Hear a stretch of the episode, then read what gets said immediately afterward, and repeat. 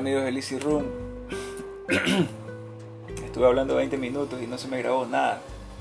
Fue el mejor audio que he hecho.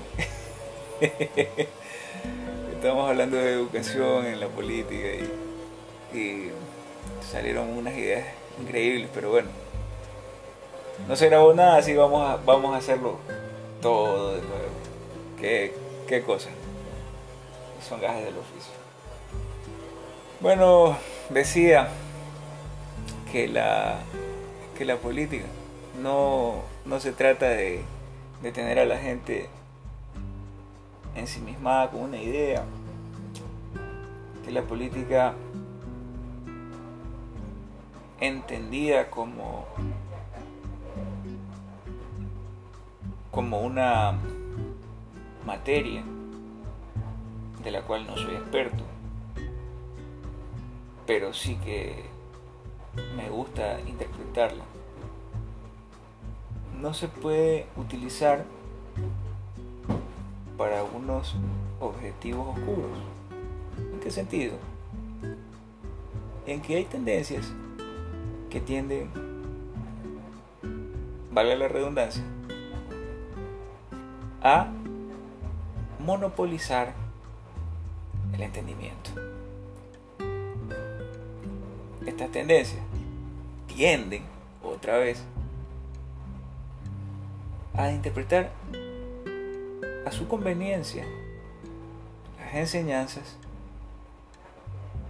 de los antiguos pensadores, desde Platón, Aristóteles, Sócrates, Baruch Spinoza, ya entrando en la edad de los 1600, Thomas Hobbes, Rousseau y bueno, Benjamin Franklin, George Washington, Thomas Jefferson.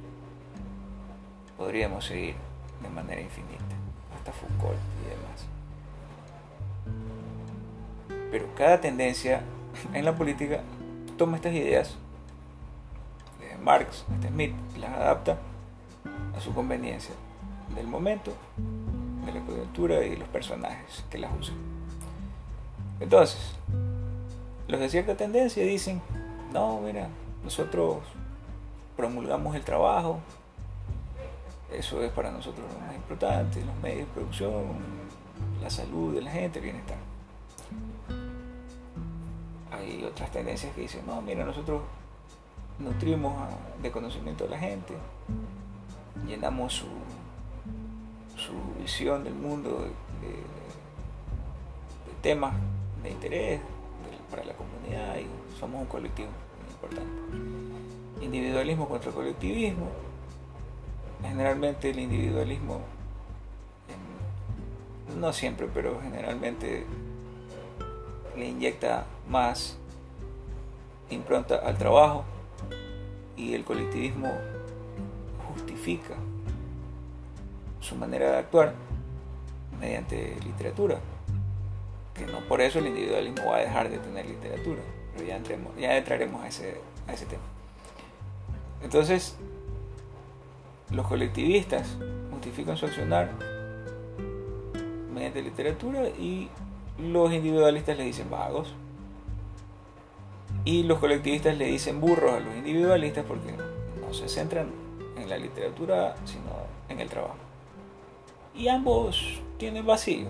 Entonces, hay que buscar un equilibrio. Tampoco quiero sonar a socialdemócrata ni, ni, a, ni a trotskista, nada, nada, que se le parezca. Pero, pero hay que buscar un equilibrio porque no podemos permanecer como sociedad occidental, me refiero, en, en, esta, en esta suerte de sub y baja, de columpio, no sé en donde tú estás totalmente equivocado, yo tengo la razón.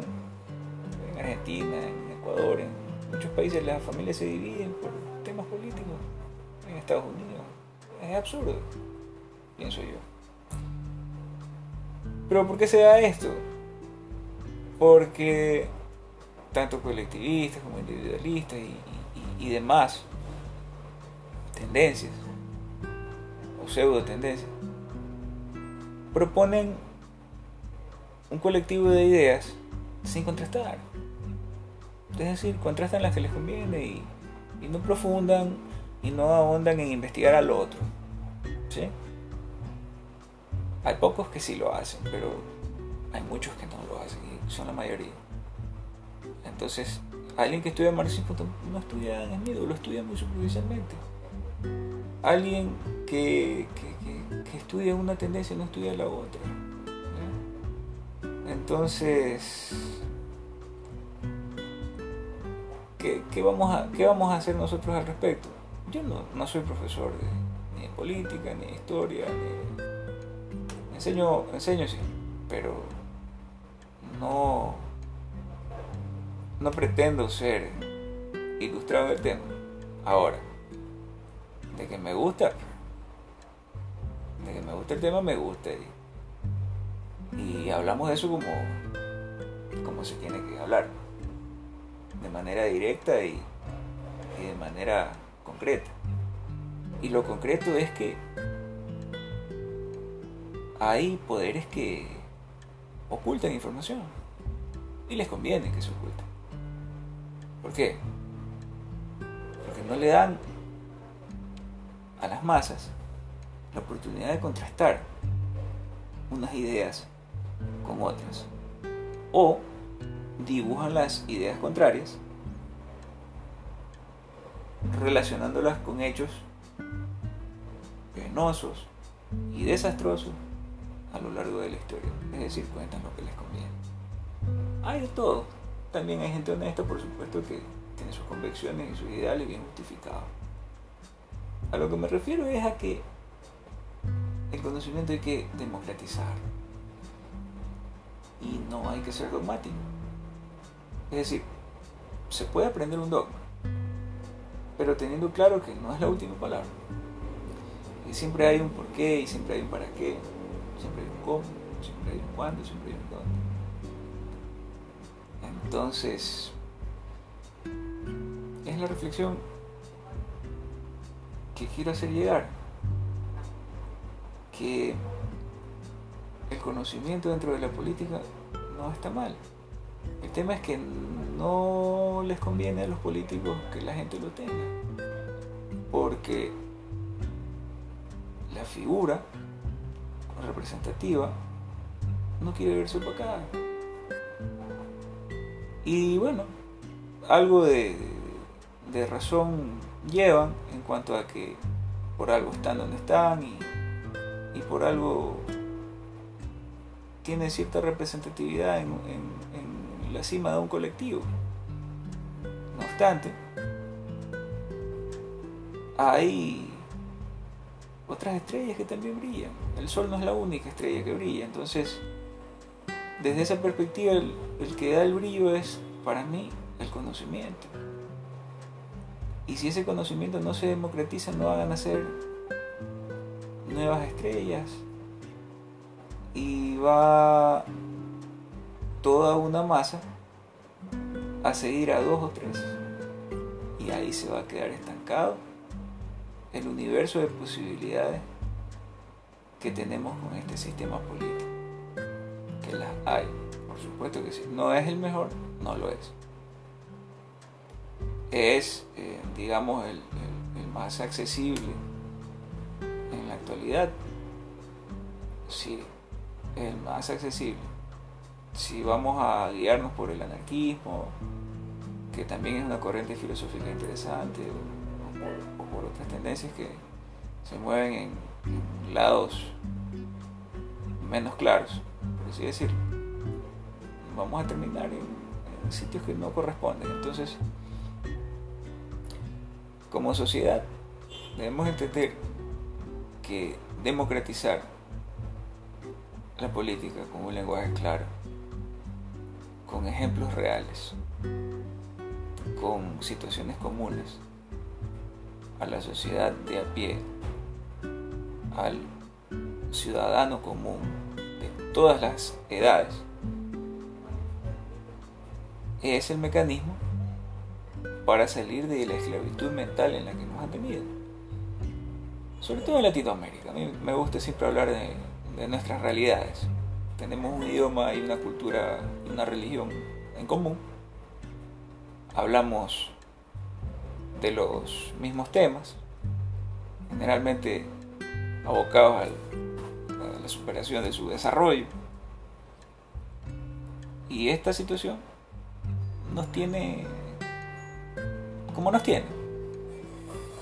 Ya quisiera yo en su momento conversar sobre las ideas que no comparto e inclusive enseñarlas.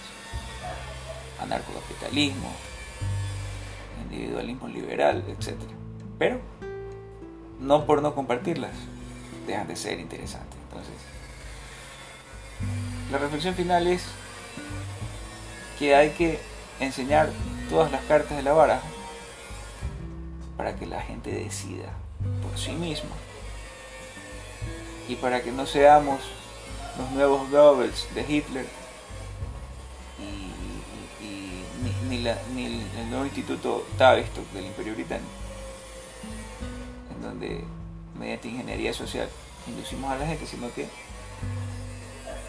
abramos la fuente de conocimiento al mundo con lo poco que podamos hacer dentro de espacios como este y otros que vendrán para que las nuevas y las viejas sociedades inclusive despierten, porque a toda edad se puede cambiar una mente. El tema pasa en segundos, no podemos negar tampoco eso. Sé que el contenido de este podcast no dura mucho, pero es bastante denso en, en cierta manera, pero es lo que corresponde. Es lo que nos llama y lo que nos mueve a, a, seguir en, este mundo tan maravilloso y amplio de la educación, de la cultura. Y,